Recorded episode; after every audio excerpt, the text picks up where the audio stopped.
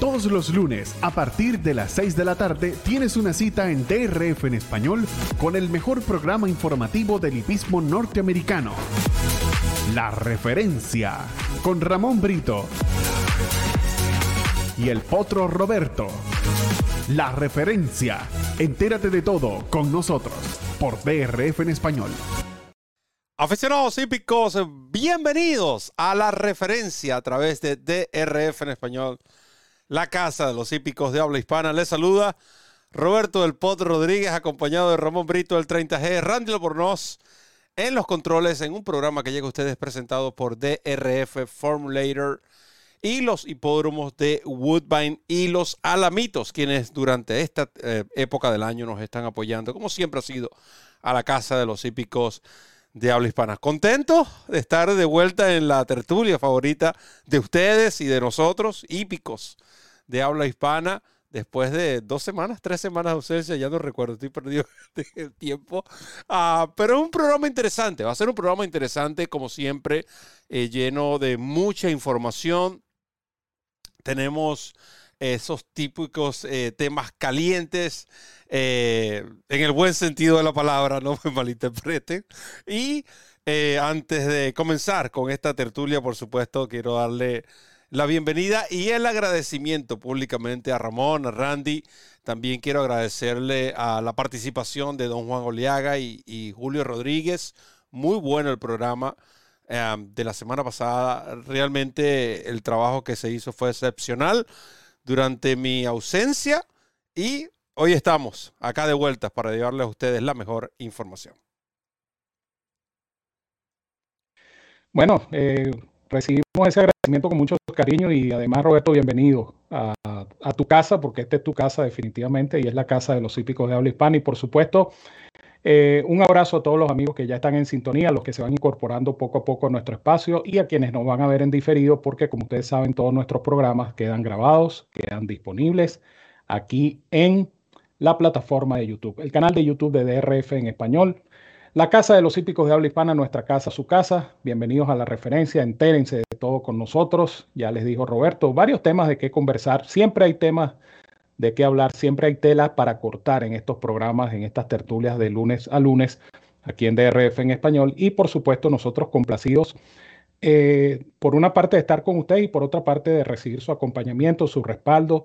Eh, todos esos comentarios de apoyo siempre son bien recibidos. Así es que disfruten del programa. Quienes tengan su taza de café en la mano, pues disfruten su café, pónganse cómodos y como siempre les digo, entérense de todo porque aquí comienza la referencia.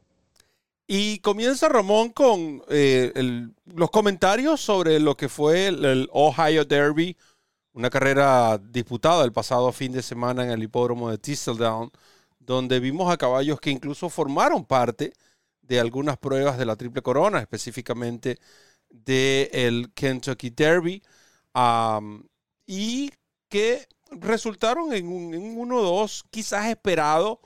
Ah, sin embargo, Estuve analizando esta competencia en lo que ha sido su historial y entre los ganadores de estas pruebas, sin menospreciar a estos ejemplares, porque estamos hablando de un evento de un medio millón de dólares, a pesar que es un grado 3 en medio millón de dólares, no vemos nombres tan resaltantes, ¿no? Caballos que, que han trascendido en lo que es el hipismo norteamericano.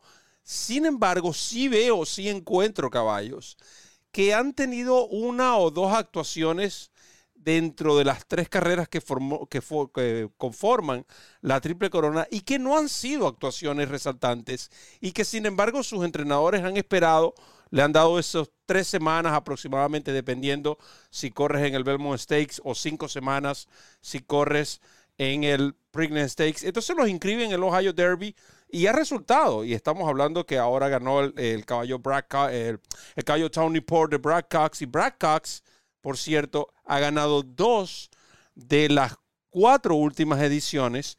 Lo hizo con Owendell en el 2019 y ahora lo acaba de hacer el pasado sábado con el ejemplar eh, eh, Tony Port. Owendell no corrió en el Kentucky Derby de ese año, pero sí lo hizo en el Preakness. Y Brad Cox decidió saltar el Belmont y enfocarlo en el Ohio Derby. En el caso de Tony Port, corrió el Derby, no lo corrió en las otras competencias, lo enfocó en los Ohio Derby y dio como resultado otra victoria. Muy buena carrera, creo, de Guaya Barrio, pero para mi satisfacción, el ganador fue Tony Pork. ¿Cómo viste tú esta competencia? Mira, eh, lo que tú dices también refleja mucho que eh, estas carreras post triple corona eh, no están los protagonistas del evento en sí, es decir, no están los protagonistas de la triple corona. Estas son carreras donde, como bien lo dijiste, ejemplares que han dejado la, han pasado de repente por el Kentucky Derby o por el Preakness y, han abandonado la ruta de la Triple Corona o la Triple Corona como tal. Entonces van a correr en esta carrera el Ohio Derby, el Indiana Derby, el West Virginia Derby, el ¿qué, otro me queda por ahí? Hay varios, varios derbis estatales que, que son atractivos en cuanto a premios se refiere. De estas carreras que quedan, eh, yo creo que la más importante pudiera ser el Pennsylvania Derby, que es un grado 1, que es una carrera de un millón de dólares, que es una carrera que, que, muchos de estos ejemplares tresañeros toman como, como preparativa también o preparatoria para el, el, evento principal, la meta principal de todos, que es Breeders' Cup. Sí, pero recuerda que el Pennsylvania Derby, así como tú lo mencionas, disculpa que te interrumpa, ha sido tanta la importancia que ha tomado que algunos entrenadores incluso han decidido no ir a correr al Travers por, por correr el, el, Pennsylvania Derby. Y ha dado resultado porque igual es un millón de dólares, no tiene el prestigio que te da el Travers, pero no es fácil. Eh, eh, eh, si comparamos las dos competencias, obviamente es menos complicado ganar el Pennsylvania Derby.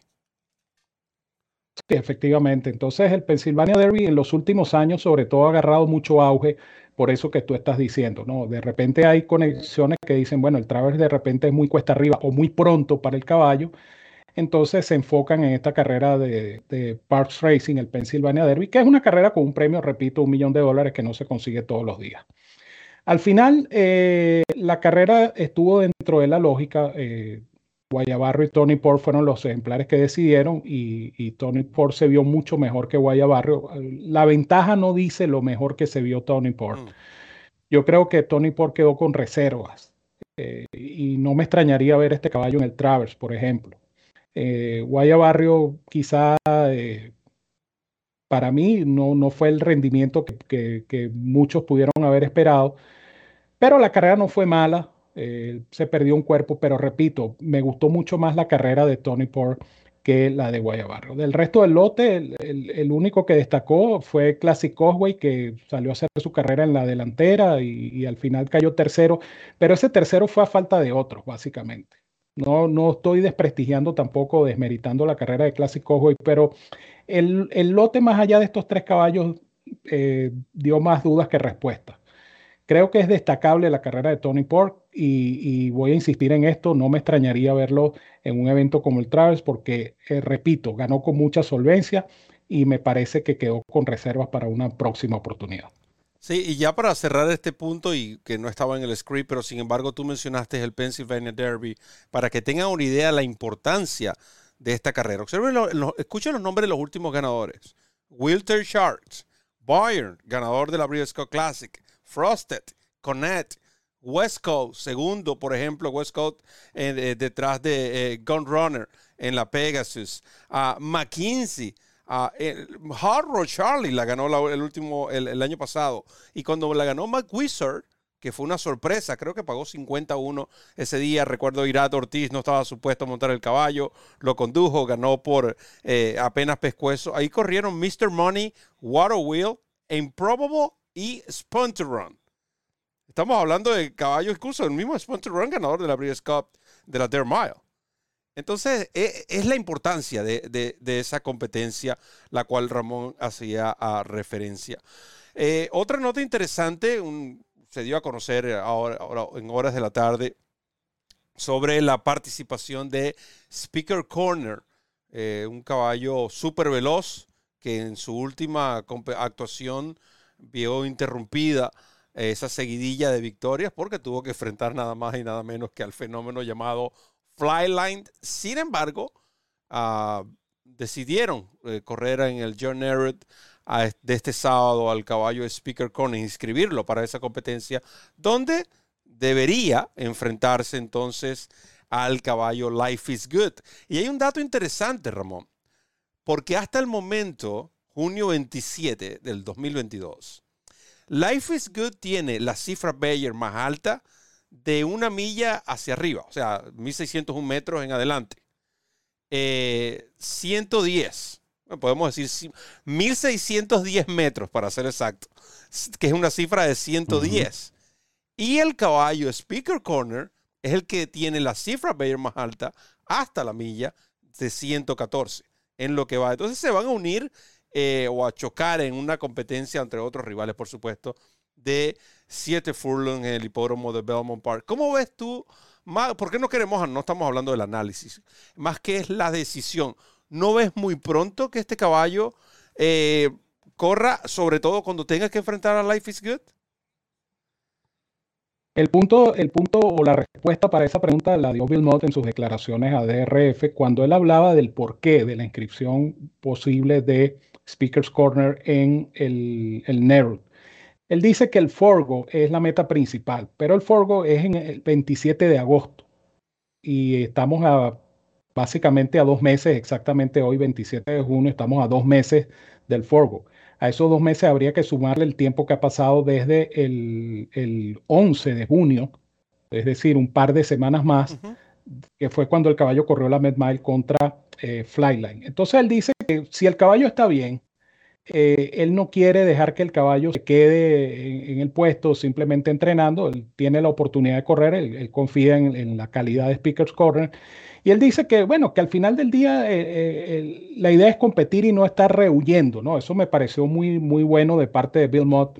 Él dice, mi idea es competir, yo no puedo estar huyéndole a los caballos porque sea, porque sea fulano o sutano, ¿no? Y sobre, Obviamente, y sobre todo cuando tienes un caballo en la clase de Speaker Corner. Y de paso que tienes un caballo que ha demostrado que por lo menos hasta, hasta la milla es un, es un tremendo corredor. Y de hecho, pues como tú lo decías hace un momento, es el caballo que tiene la cifra Bayer más alta en carreras de milla hacia abajo o de menos de una milla. Entonces, eh, está más que justificada la inscripción y esto le va a dar un atractivo especial a, eh, a este John Nerud grado 2 que se va a disputar este fin de semana en Belmont Park, porque obviamente habría que ver cómo viene Life is Good.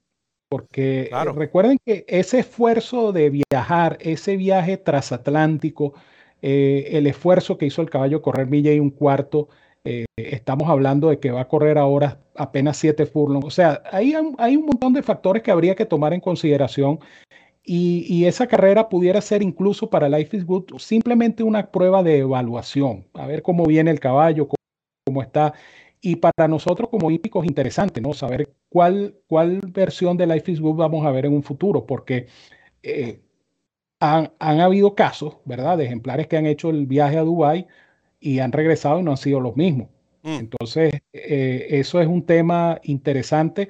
Eh, Speaker's Corner, por ejemplo, va a tener la ventaja que él está en carrera, porque él viene a correr el 11 de junio.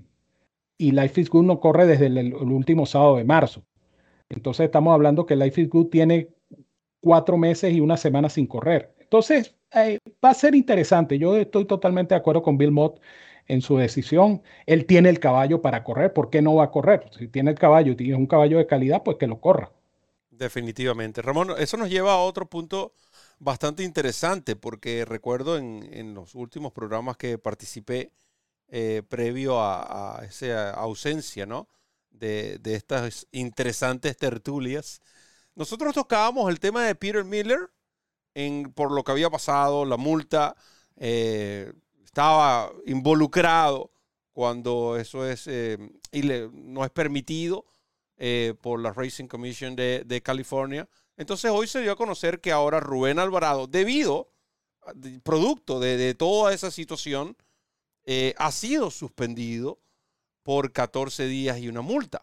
Yo te comentaba tras cámara que lamentablemente este tipo de, de situaciones o castigos o sanciones, quizás no sé si son tomadas eh, con la seriedad de vida, pero por eso es que vemos este tipo de situaciones que ocurren una y otra vez, porque no hay la severidad al momento de aplicar una sanción. Porque, o sea, tú me estás diciendo, no es nada en contra del entrenador, independientemente de quien lo haya hecho. si hay incumplimiento de las reglas, y es lo que siempre eh, me he tratado de, de expresar, más allá del nombre del profesional involucrado, tiene que haber mayor severidad porque eso es lo único que va a evitar que se reincida en este tipo de, casos. ¿Cómo ves tú esta situación y cuál es tu opinión de la misma? A mí lo que, a mí lo que me preocupa, Roberto, es el, el descontrol, porque esta es una situación que no es nueva, es una situación que entonces cuando abren la investigación correspondiente se dan cuenta que desde diciembre del año pasado esto estaba pasando. Entonces tú te vas a dar cuenta cinco o seis meses después de que hay una irregularidad. ¿Por qué? Porque entonces, ah, entonces se te ocurrió hacer la investigación y entonces en esa investigación se descubre que ni siquiera Alvarado estaba manejando su propia cuenta este, profesional, cuenta bancaria me refiero, sino que la cuenta la manejaba Peter Miller. Eh, se dieron cuenta después de, mucho tiempo que Peter Miller era el que ordenaba los trabajos, el que llamaba a los veterinarios, el que presenciaba los exámenes, el que ordenaba los exámenes. Entonces, eh, ese retiro terminó siendo un teatro. Así es sencillo. Y, y, ahí viene la otra pregunta. O sea, ¿por qué es no hay una razón si, si son basadas en las declaraciones de Peter Miller, si no había nada, ningún, nada malo, ningún tipo de investigación. Entonces, ¿por qué involucrarse y arriesgarse a, caer en esta situación que cayeron?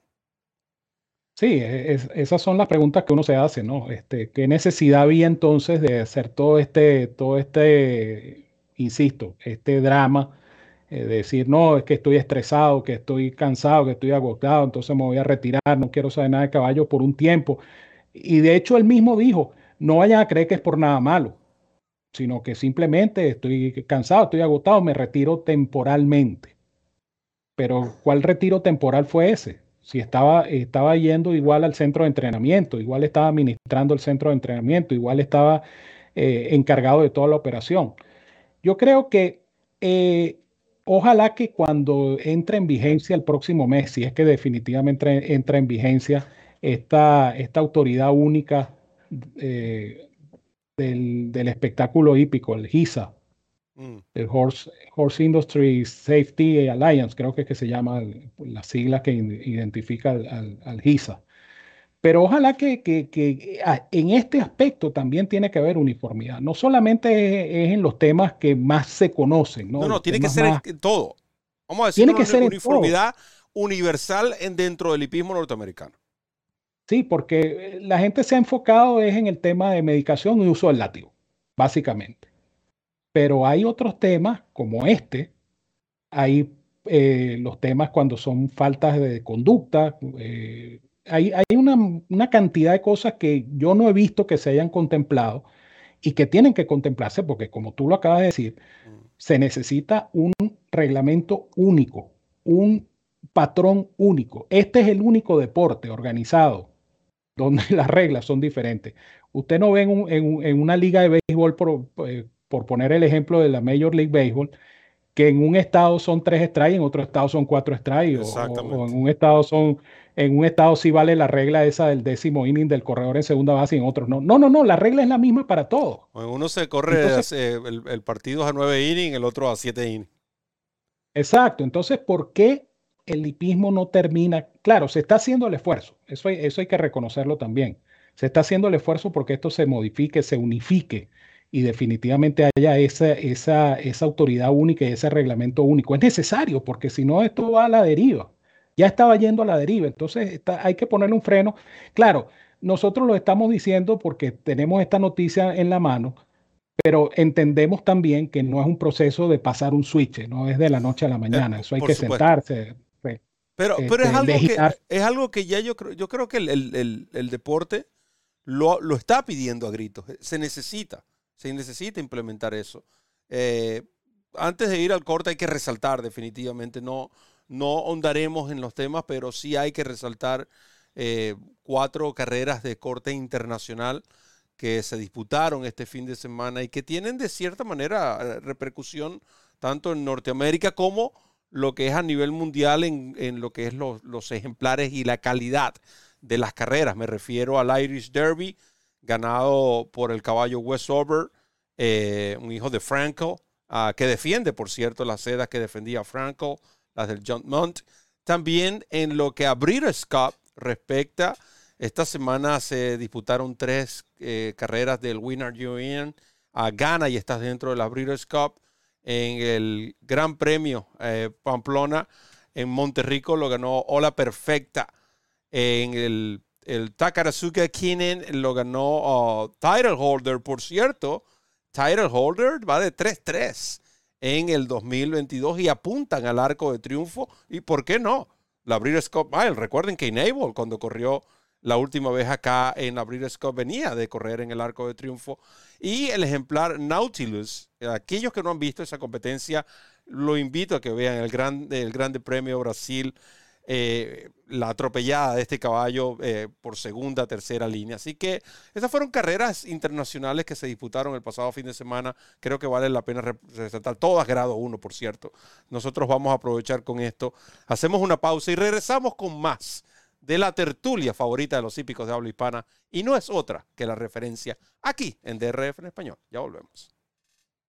Comienza a ganar con la nueva versión móvil del programa de carreras del Daily Racing Form, presentando en exclusiva las cifras de velocidad Bayer, selecciones y análisis de los expertos. Visita drf.com slash best y siente el poder del DRF en la palma de tu mano.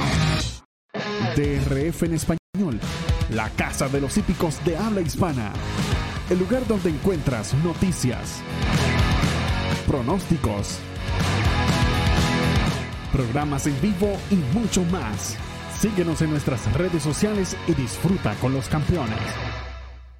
DRF en español presenta Gana y estás dentro de la Breeders' Cup 2022. DRF en español presenta la cobertura completa de la temporada 2022 en Woodbine. Con toda la información que necesitas para ganar en las carreras.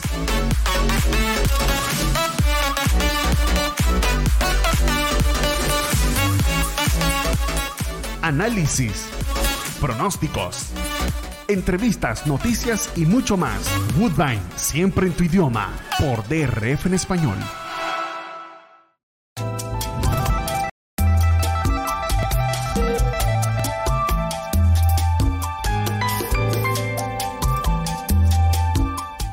En la primera columna de la actuación del ejemplar aparecen especificados el día, el mes y el año de la carrera seguidos de un número que representa el número de la carrera dentro de esa reunión. Luego, en la abreviatura del hipódromo en el cual participó el ejemplar. Seguidamente aparece la condición de la pista y luego la distancia de la carrera. En el caso de aparecer una letra T en un círculo o en un recuadro, se trata de carreras en pista de grama. En el caso de aparecer la letra A, se trata de pista sintética. Cuando aparece una letra X encerrada en un círculo, se trata de una carrera en pista de grama que por razones de fuerza mayor tuvo que ser disputada en la pista de arena.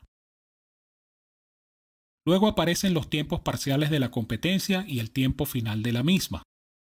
Generalmente, aparecen especificados los parciales de 400, 800 y 1200 metros. Si al lado del tiempo final aparece el número 3 seguido de una flecha ascendente, significa que la carrera era abierta para ejemplares de 3 o más años. En la columna siguiente, el lote en el cual participó el ejemplar.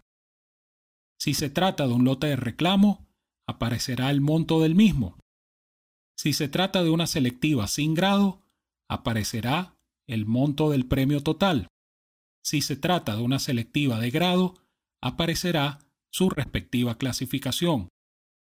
Y cuando se trata de carreras restringidas, la letra S en este caso indica que se trata de una carrera para ejemplares nacidos en un estado determinado. Continuamos con la referencia a través de DRF en español, la casa de los hípicos de habla hispana, Roberto del Poto Rodríguez, acompañado como siempre de Ramón Brito, el 30G, Randy Albornoz en los controles, un programa que llega a ustedes presentado por DRF Formulator, la mejor herramienta para analizar una carrera de caballos, sin lugar a dudas, solo lo encuentra en DRF y por los hipódromos de Woodbine y los Alamitos. las estadísticas, el ranking, Ramón, eh, de por lo menos lo que es la NTRA, eh, la Asociación Nacional de eh, Puras Sangres de Carreras de Norteamérica, ah, se dieron a conocer, como todas las semanas, este famoso ranking. Por cierto, aprovecho aquí un corto paréntesis, esta, ya este, esta, semana comienza el ranking de la Breeders' Scott Classic, donde este servidor eh, tiene el privilegio de formar parte de ese grupo talentoso. Eh, simplemente es pura gracia del Señor. Me, eligieron para estar allí por eh, tercer año consecutivo. En mi cuenta ah, de Twitter ah, publiqué mis, los votos para mi votación para esta semana. hablando de rankings y antes de detallar un poco lo que es el ranking de norteamericano, hay que estar claro, siempre eh, ocurre muy a menudo ¿no? en las redes sociales. Eh, no puede haber, no debería haber confusión en los rankings. El ranking Longines funciona diferente a lo que es el ranking TR eh, Commentary y también funcionan diferente a este ranking de la NTRA. La NTRA está basada más en el año actual, en la temporada vigente, de, de, o sea, la temporada de este mismo año. El Longines sí es la temporada, pero son carreras específicas que eh, generan algunos puntos. Y el del TR em, Commentary es más extenso. Eh, se va hasta tres años atrás. Lo que han hecho esos, esos ejemplares en esas, esas competencias también por puntuación. Se puede hacer una mezcla de todos y sacar el ranking perfecto, podemos decir, pero eso es un tema que pudiéramos tocar en otro programa. Para el de esta semana, en la NTRA, Flyline mantuvo ese primer lugar con 334 puntos. Country Grammar, eh, segundo 263. De paso, no estoy de acuerdo con esto.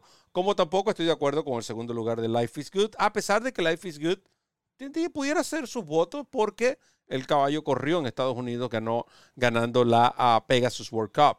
Jackie's Warrior, cuarto lugar, 234. Olympiad, Olympiad, el de Bill Mott, hablamos de Bill Mott en el eh, segmento pasado, 151. Se mantuvo en el quinto lugar. Uh, Clarier, 109, eh, sexto lugar. Regal Glory, otra yegua. Tenemos tres yeguas dentro del top 10. Uh, con 85 puntos. Harvard Charlie, 79.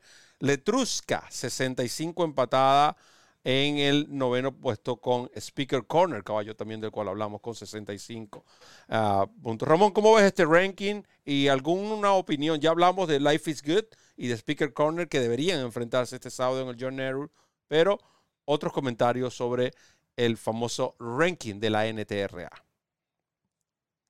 Bueno, en el quinto puesto está Olympiad y Olympiad se va a enfrentar este fin de semana contra Mandalun, contra eh, otro caballo importante, eh, Cado River, eh, en el Stephen Foster, carrera que por cierto es parte del programa Win and de la 750 mil dólares también el premio al Stephen Foster este año.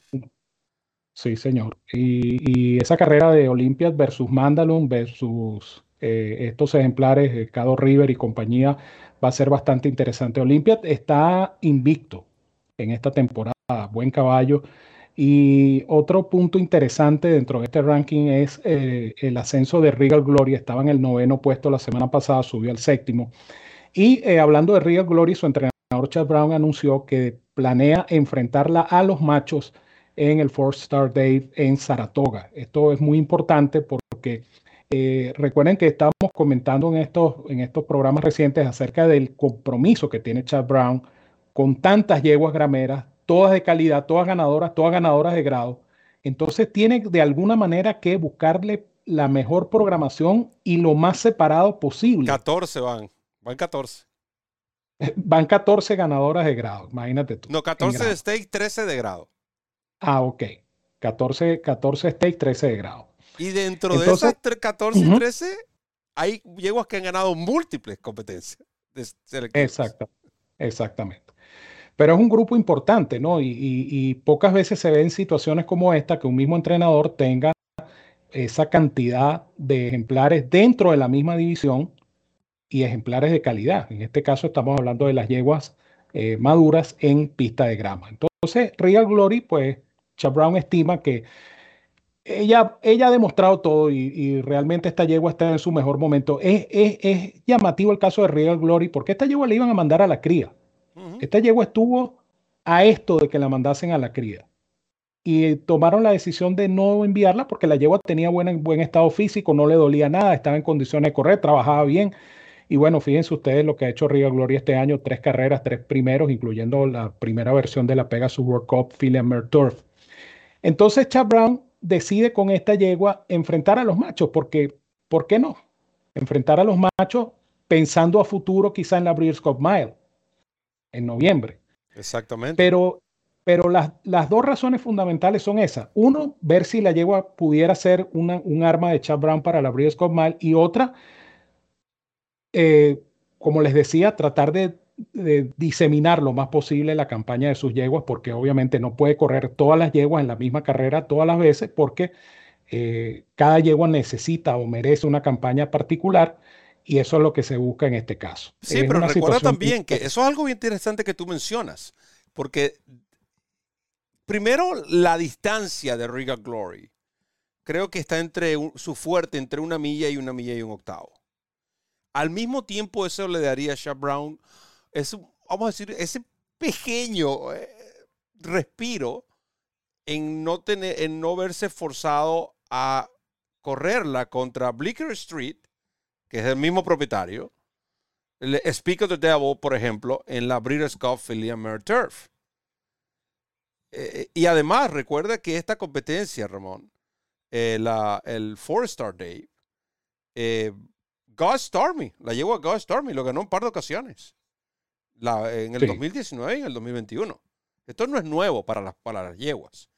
Y la, por la calidad de ejemplares que hay en estos momentos en grama, por milleros en Estados Unidos, y la condición que atraviesa Rica Glory, no es descabellado así, intentarlo. No, y que se hace necesario también, porque siendo esto una yegua millera, cuando llegue la Breeders' Cup, o la corres en la milla contra los machos, o tienes que correr en la Filia Turf, que es una distancia para ella muy larga. Entonces, les conviene inclusive eh, hacer esta prueba como lo hicieron con Uni en su momento, eh, correr contra los machos en, la Breeders' Cup Mile. Entonces, esa, esa es la, esas son las dos razones fundamentales ¿no? para esta próxima incursión de Regal Glory, que va a ser muy interesante ver cómo se desempeña contra los machos. Sí, queremos aprovechar que tenemos estos minutos, Ramón, y ya retomaremos el, tema del ranking, que no es, mucho lo que falta por hablar del mismo. Ah, pero quería aprovechar saludar a las personas que han estado interactuando con nosotros en el chat desde tantas latitudes como ya es costumbre. Algunas preguntas sobre lo que fue la reaparecida de Classic Causeway. A mí no me sorprendió verlo correr de esa manera. Ah, no sé si este caballo lo que está pidiendo a gritos es más que un cambio de cuadra, creo que era un descanso lo que este caballo necesitaba debido a ese extra esfuerzo que hizo y después pagar, completarlo con, el, Kentucky Derby. Ah, y preguntan también sobre el caballo Jesus Steam. El caballo Jesus Steam, la última vez que yo lo vi en el establo de Francisco Quiquito D'Angelo, de José Francisco D'Angelo, eh, fue para serles honesto, aproximadamente hace dos meses. Eh, lo digo porque yo estaba en el establo y vi el ejemplar. No, de allí en adelante no tengo información. No he regresado a Palmeros por lo que ustedes saben. He estado entrecubriendo otros eventos y en unas cortas vacaciones que aproveché para tomarme. Eh, pero esa es la información que hay con, con esos ejemplares. Ahora, retomando el tema del ranking, creo que la yegua Clarier, Ramón, es merecedora de ese sexto lugar, pero yo me atrevería a decir que esta yegua a final de año va a estar entre los va a terminar entre el ranking entre los cinco mejores. Yo creo que los tresañeros también van a mejorar una vez en, en, cuanto a posiciones, porque tú me, tú me aclarabas algo bien interesante. Tú me decías, recuerda que los rankings los hacen por individual hasta la triple corona. Una vez que termine el Belmont Stakes, y ahí se unen. Eh, todas las edades. hasta el Belmont Stakes los separan. Pero yo creo que al final de año vamos a ver tresañeros involucrados en este top 10, cosa que hoy a mitad de año no tenemos ninguno. Hoy podemos decir es el último ranking de mitad de año y no hay un tresañero en el top 10. Con la excepción de, bueno, ya está ahí a la espera, ¿no? Un décimo ya Christopher con 53 y duodécimo Mo Donegal con 47. Pero yo creo que Clarier va a terminar entre los cinco primeros y vamos a ver por lo menos dos tresañeros en el top 10 a final de año en este ranking. Sí, eso es, eso es totalmente cierto. Eh, los tresañeros quizás a estas alturas todavía no, no entran en, el, en ese ranking porque quizás los votantes todavía no han evaluado totalmente a estos tresañeros. Quizá después del meeting de Saratoga o durante el meeting de Saratoga vamos a ver que estos tresañeros pueden entrar, sobre todo después del Travers, después que se corra la carrera en, la de, la de distancia corta para tresañeros, donde debería participar posiblemente. Eh, bueno, ya Christopher pudiera, pudiera ir, por ejemplo, al Haskell. Ah, no, él va a Haskell, ya eso está confirmado. Él va al Haskell. Entonces, después que se corre el Haskell, que se corre el Travers, eh, entonces estos tresañeros que estamos viendo ahorita en el ranking van a subir de posición. Y Early Boarding, disculpa, Early Boarding y Sandon pudieran competir, ambos en el Gene Dandy.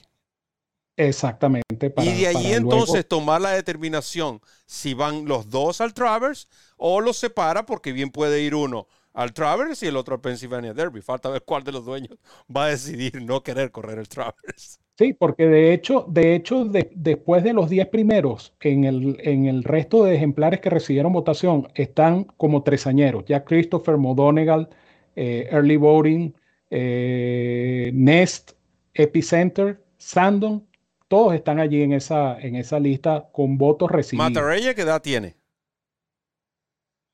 Matarella creo que es cuatro señora, ya corrió el Icon. Ah, no, es tresañera. Ya.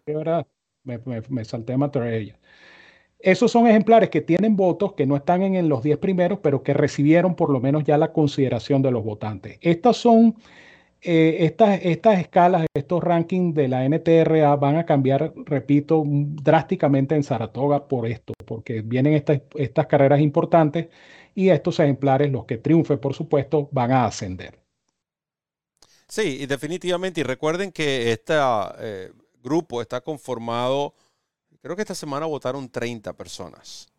35. 35. De, de, 34 para ser exacto. De este ranking el cual, por supuesto, no es la opinión de estos conocedores y eh, personas del de, el gremio hípico, la mayoría comunicadores, eh, que solamente, bueno, de Flyline, unánime prácticamente, ¿no? Eh, habían tres votos, cuatro votos para el primer lugar. 29 de 34 fueron de Flyline. 29 de 34, pues fueron cuatro Country Grammar y uno Life is Good. No, eh, no entiendo ese. Tendría que. ¿Bob Hell? Ah, no, Bob Hell votó por Flyline. Yo decía, bueno, tengo que ver por qué eh, se vota por Country Grammar para el primer lugar por encima de Flyline. Y del mismo Life is Good, por, por eso te decía. O sea, ¿qué estás tomando tú en consideración si estamos hablando de Norteamérica? Ahora, para un ranking mundial, allí sí yo incluiría al caballo Country Grammar, que por eso es que Country Grammar aparece en el ranking Longines. Por, precisamente porque la Dubai World Cup es una de las carreras que forma parte de ese ranking. Porque ese se basa en eventos específicos. Entonces, de nuevo, eh, pudiéramos hacer un programa y, me gustaría hacerlo. De todas maneras, en nuestro canal de, YouTube está disponible eh, una explicación, una breve explicación de cómo funcionan estos rankings. Pero sería bueno, Ramón, hacer un programa aparte exclusivo para eso, compartir con los fanáticos y abrir incluso una sesión de preguntas, ¿no? Para que, y así poderles explicar eh, eh, eh, con mayor exactitud de cómo es que funcionan, porque no todos funcionan iguales, por eso no se deben tratar por igual ni comparar mucho menos uno con el otro. Así que nosotros vamos a aprovechar, vamos a hacer nuestra segunda y única y última pausa, no única, última pausa, y ya regresamos con más de la referencia, la tertulia favorita de los hípicos de habla hispana aquí en DRF en español. ¿Saben de qué vamos a hablar? del señor aquel de California. bueno, esperen, ya regresamos. Comienza a ganar con la nueva versión móvil del programa de carreras del Daily Racing Form, presentando en exclusiva las cifras de velocidad Bayer, selecciones y análisis de los expertos. Visita drf.com slash best y siente el poder del DRF en la palma de tu mano. DRF en español, la casa de los hípicos de habla hispana. El lugar donde encuentras noticias, pronósticos, programas en vivo y mucho más. Síguenos en nuestras redes sociales y disfruta con los campeones.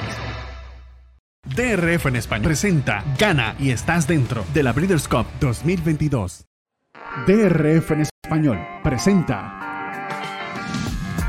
Nuestra casa en el hipódromo Los Alamitos, con noticias, pronósticos y toda la información más detallada del hipódromo de los vencedores. Los Alamitos ahora en tu idioma, solo por DRF en español.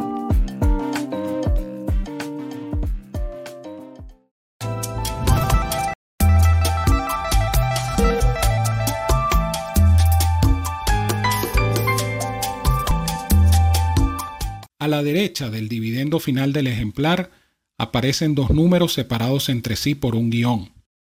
El primero de ellos representa el speed rating, una comparación del tiempo agenciado por el ejemplar versus el mejor tiempo agenciado en esa distancia, en ese mismo hipódromo, en los últimos tres años y cuyo valor estándar es de 100 puntos. El siguiente número representa la variante de pista. Mientras este número sea más bajo, mejor será la calidad de los ejemplares que participaron en esa jornada de carreras y mejor también la condición de la pista en esa jornada. Luego se aprecian los nombres de los ejemplares que arribaron en los tres primeros lugares de la carrera que estamos analizando. Los nombres de los ejemplares van acompañados por el peso que soportaron en la carrera y la diferencia que los separó del ejemplar siguiente. Si el nombre del ejemplar aparece en negrillas, quiere decir que ese ejemplar también participa en la carrera que estamos estudiando. Si el nombre del ejemplar aparece en letra cursiva, indica que el mismo obtuvo la victoria en su siguiente salida. En la última columna, el comentario del Daily Racing Form sobre la carrera o la actuación del ejemplar. Una información muy importante ya que allí podemos determinar si el ejemplar tuvo tropiezos o problemas durante su desempeño. Continuamos con la referencia a través de DRF en español. La casa de los hípicos de habla hispana, cómo extrañaba estas conversaciones tras cámara. Definitivamente, gracias a Dios que son tras cámara. Pero bueno, esos sí son otros 500 mangos. Hablando de mangos, ustedes tuvieron que recoger muchísimos mangos el pasado fin de semana. Estuve observando allí el, programa de Solo Stakes. Analizaron, se analizaron cuatro carreras. Los cuatro ganadores fueron recomendados. La referencia por todo lo alto, la referencia express en fin, toda la información totalmente gratis. La, carrera, del día no, la carrera del día no falló. La carrera del día no falló. Bueno, no falló porque no estaba yo. Por eso que no falló. aunque, aunque yo regresé bien. Regresé de 2-2. Y di con uno de 15 pesos. Es correcto. Y, recomendé dos ejemplares. Además, a mí me fue extraordinariamente bien. Ni hablar cómo me fue a mí en Royal Asco. Pero esos son otros 500 mangos. Memoria corta, para bien o para mal, hay que tener memoria corta y seguimos adelante. ¿Cómo tenemos que seguir adelante con el programa y con este tema que forma parte de la hípica y que lamentablemente ha oscurecido grandemente? Yo creo que, que el tema de Bob Buffer, Ramón, más allá de lo sucedido con Medina Spirit, la descalificación, eh, y todas las consecuencias que esto ya ha traído, ya ha, removido eh, situaciones que incluso no tienen nada que ver con ese caso específico, pero sí con el entrenador. Y los hipódromos han tomado posiciones serias ante el, eh, en contra de este entrenador.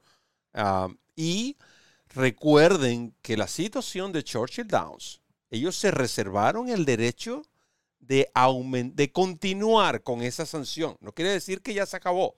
El año que viene vamos a ver a Buffer allí. Hay que esperar cuál va a ser la posición de Churchill Downs. Ya sabemos, se dio a conocer eh, la situación de Naira. ¿Fue el fin de semana pasado, Ramón? Disculpa.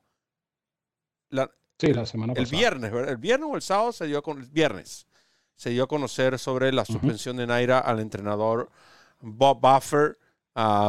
Muchos fanáticos de, Bob Buffer en, este chat y, por supuesto entre nosotros los hípicos de habla hispana, un entrenador al cual respeto mucho, sobre todo por su éxito en las triple coronas del hipismo norteamericano, más allá de los dos triple coronados, todos los doble coronados, las cantidades de carreras que ha ganado de esta trilogía pero que lamentablemente a lo largo de su trayectoria también se ha visto involucrado en este tipo de situaciones. Ahora, Ramón, ¿qué me dices tú de esta situación? Dame tú un update. Yo estaba, estaba desactualizado. Mira, la situación es la siguiente. El Naira eh, le había abierto un proceso administrativo a Buffer por una situación que ni, ocurrió en Nueva York, ni tiene nada que ver con los hipódromos de Naira, y de paso en un circuito donde Buffer no tiene ningún tipo de suspensión ni ningún tipo de sanción por eh, este tipo de situaciones que es eh, aplicación de sustancias no permitidas. Ese es el gran, el, gran dilema que yo tengo eh, desde ese punto de vista, porque si tú quieres honrar la suspensión, tiene que ser una suspensión, eh, es decir, la suspensión que aplica Churchill Down no es una suspensión que, que obligatoriamente tienen que ahorrar los demás hipódromos. Ok, disculpa, disculpa, disculpa, porque aquí hay algo interesante y yo sé hacia, dónde te diriges. Mm, ok. Y eso lo podemos enlazar, te doy la idea para que tú lo enlaces con lo que estábamos hablando al principio de la uniformidad. Si en estos momentos existiese dicha uniformidad del reglamento, allí sí tú puedes decir que los hipódromos, eh, digamos, eh, compartan esta decisión y también apliquen eh, sanciones. Pero como se está tratando por, por cada uno por separado, no deberías involucrarte en eso. Sí, lo que pasa es que en el caso de la suspensión de Churchill Downs, la suspensión de Churchill Downs no es, eh, no es por el caso de Medina Spirit. La suspensión de Churchill Downs porque ellos no quieren a, Buffer en sus instalaciones durante 2021 y 2022. Y 2023. No, 2021, 2022 y 2023. O sea, él pudiera regresar. Él pudiera regresar en 2024 si acaso. Pero es una, es una suspensión es una suspensión que está tomando Churchill Downs como ente privado. Es decir, yo tengo mi casa y yo no quiero que fulano de tal entre a mi casa digo, mira, tú no puedes entrar a mi casa. El hecho de que tú no puedas entrar a mi casa no quiere decir que el vecino no te pueda dejar entrar. No sé si me explico. Porque no es una suspensión. Esa suspensión eh, eh, no es una suspensión, es un veto que le dio Churchill Downs Incorporated a Bob Buff no es la suspensión por el caso de Medina Spirit. La suspensión del caso de Medina Spirit era 15 días, una multa de 7.500 dólares que ya se cumplió. Mm. Ya se cumplió. Y después, y, la sanción de tres meses, no, la sanción es de tres meses, ¿correcto? Sí. Y la multa de 7.500 dólares. Ok. Se está cumpliendo, en, por cierto, el mes que viene ya, ya termina el, el periodo de sanción. Pero la sanción de Buffer en Churchill Downs que le impide presentar ejemplares en, los hipódromos de Churchill Downs Incorporated es una decisión autónoma de Churchill Downs como ente privado. No es la suspensión a la cual hice referencia de tres meses que está cumpliendo Buffer. Esa suspensión de tres meses sí tienen que honrarla todas las jurisdicciones hípicas de Norteamérica. Pero la suspensión o el veto, porque es mejor llamarlo el veto de Buffer en Churchill Downs, eso es un problema particular de Churchill Downs con Bob Buffer. ¿Cuál es el error de Naira en mi concepto?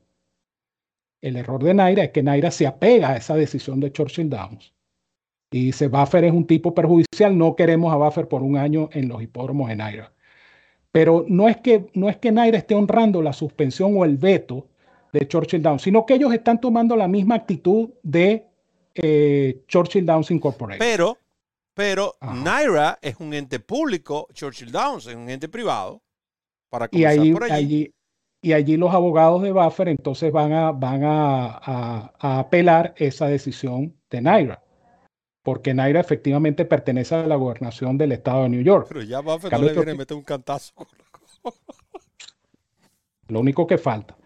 Pero el, el, problema que yo tengo con esto, sin ser defensor de Buffer, porque si yo estoy de acuerdo, si tú cometiste una falta, si hay un reglamento que dice tú no puedes poner esta sustancia y la sustancia aparece, viejo, tú, tú cometiste la falta y punto. O sea, para mí ese, ese, ese, ese, ese, esa parte del problema para mí está clara.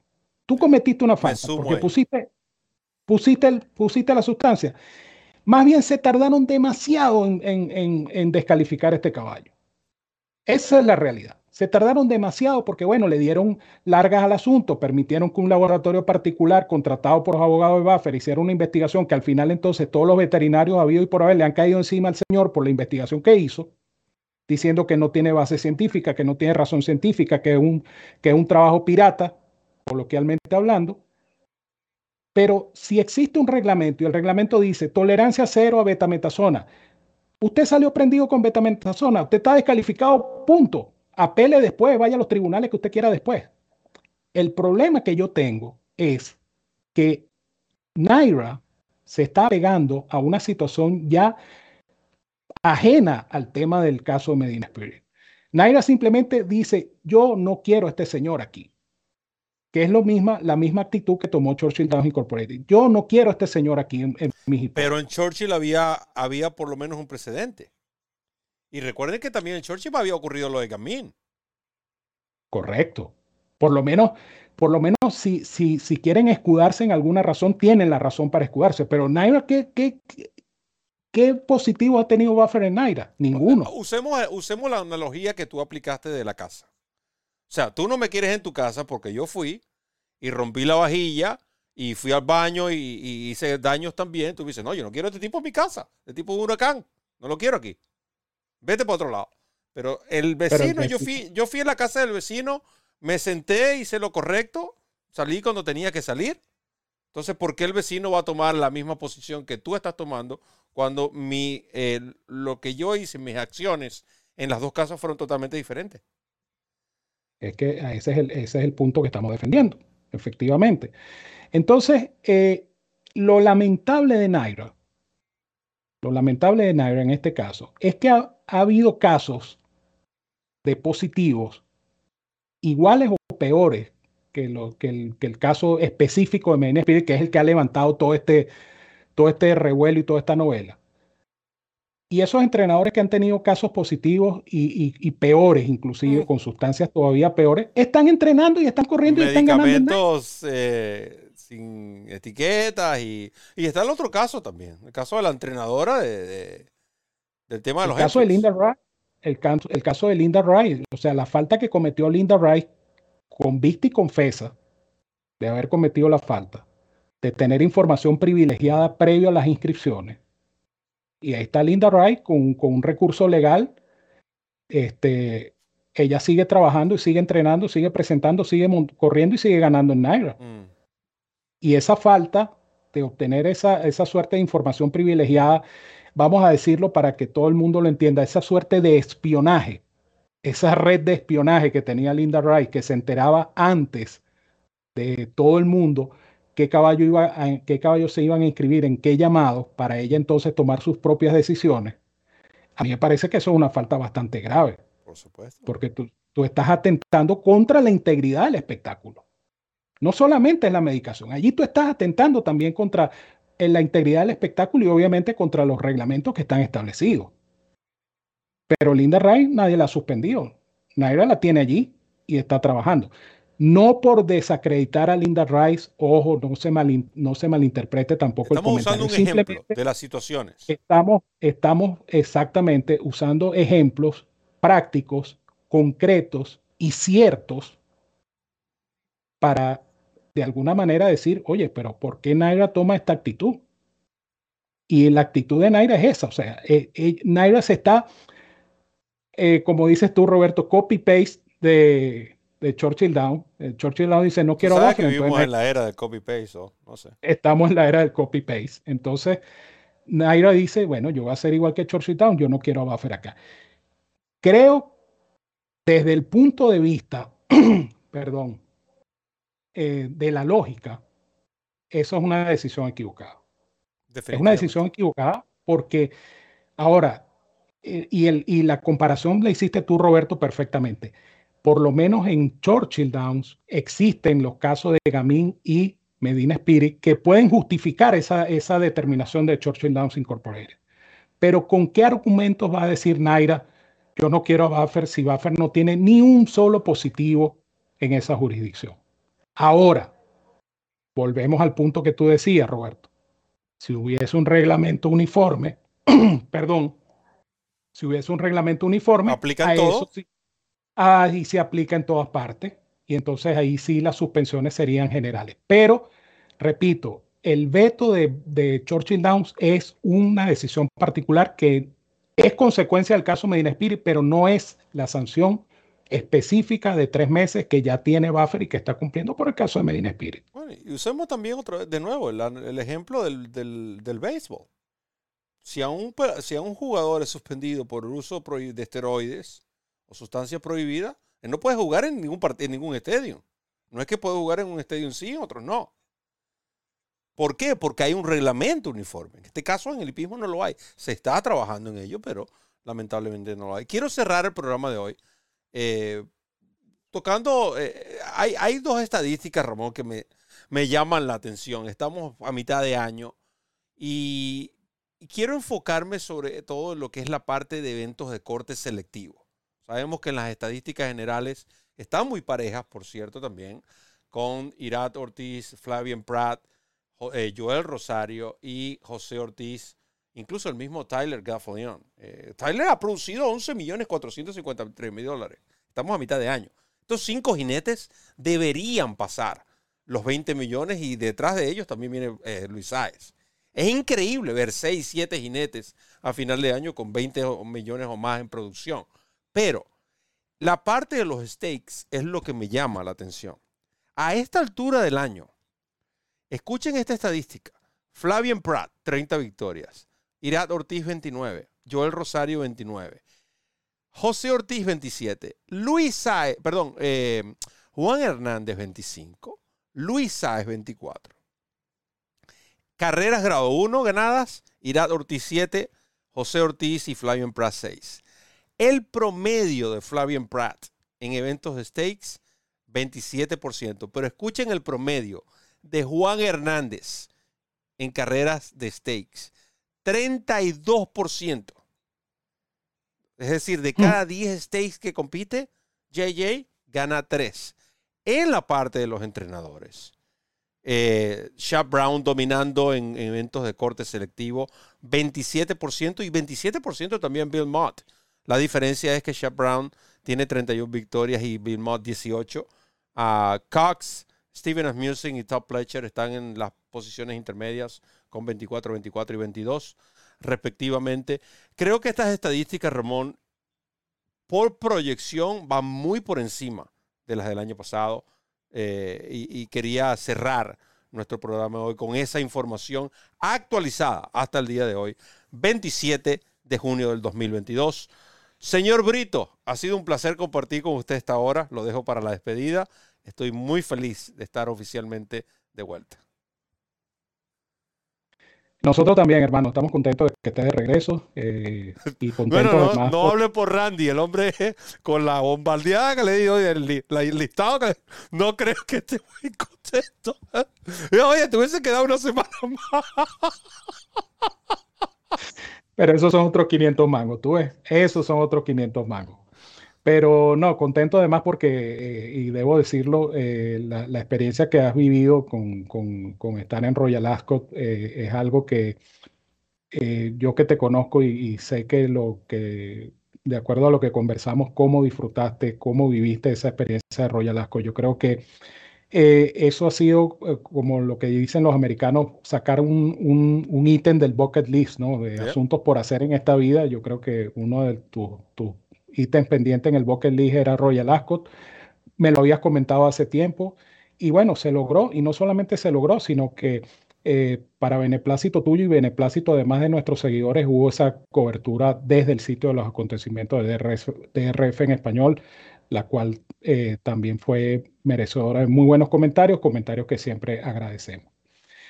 Hablando de agradecimiento, pues por supuesto, gracias a ustedes por la participación, gracias por acompañarnos. Recuerden que estamos todos los lunes a las 6 de la tarde conversando con ustedes en esta tertulia sabrosa que eh, se nos pasa rapidito esta hora de 6 a 7 de la noche.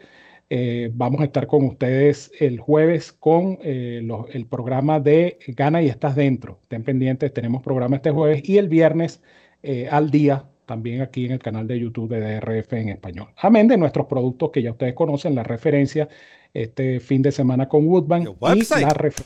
Falta poco para el nuevo website. Y eso se está cocinando, pero eso dejemos lo que se siga cocinando allí. Ramón, está quedando muy no puedo cerrar el programa sin eh, la noticia. Yo prometí la noticia en, en, Twitter y casi estuve a punto de, cerrar el programa sin eh, dejarles saber a nuestros fanáticos que oficial, eh, dos hipódromos se suman a las transmisiones en español en vivo desde el mismo escenario de los acontecimientos a través de DRF en español. Woodbine, seguimos en, lo que es la línea internacional para el fin de semana de Queen's Play, Dios mediante, estaremos presentes y por, por primera vez en la historia en Woodbine y por primera vez en la historia todo el meeting de Kentucky Downs será a través de DRF en español oficial. Así que ahí tienen, seguimos trabajando, seguimos corriendo la milla extra para llevarles a ustedes la mejor información de cobertura de estos eventos. Así es. Así es que con esta nota tan positiva, eh, no me queda más que decirles que los quiero mucho y los quiero de gratis. Un gran abrazo a todos donde quiera que se encuentren. Cuídense mucho y que tengan una feliz y productiva semana. Ya lo saben, manténganse en contacto con nosotros. Esta es la casa de los hípicos de habla hispana de RF en español. Es nuestra casa, pero sobre todo es su casa. Muchas gracias, Ramón. Gracias a todos los fanáticos que estuvieron interactuando con nosotros. Eh, quiero enviarle un saludo muy particular a King David, que lo vi participando en el chat. Ah, él sabe quién es, así que no se preocupe que él sabe quién es. Eh, Randy Albornoz en los controles, de nuevo. Ramón Brito me acompañó. El 30G, eh, todos los fanáticos. Muchas gracias también a Woodbine, Los Salamitos y DRF Pets que hicieron posible, y DRF Formulario hicieron posible este, este programa del día de hoy. De mi parte, como siempre, solo me queda decirles que recorran la milla extra. Hasta el próximo programa.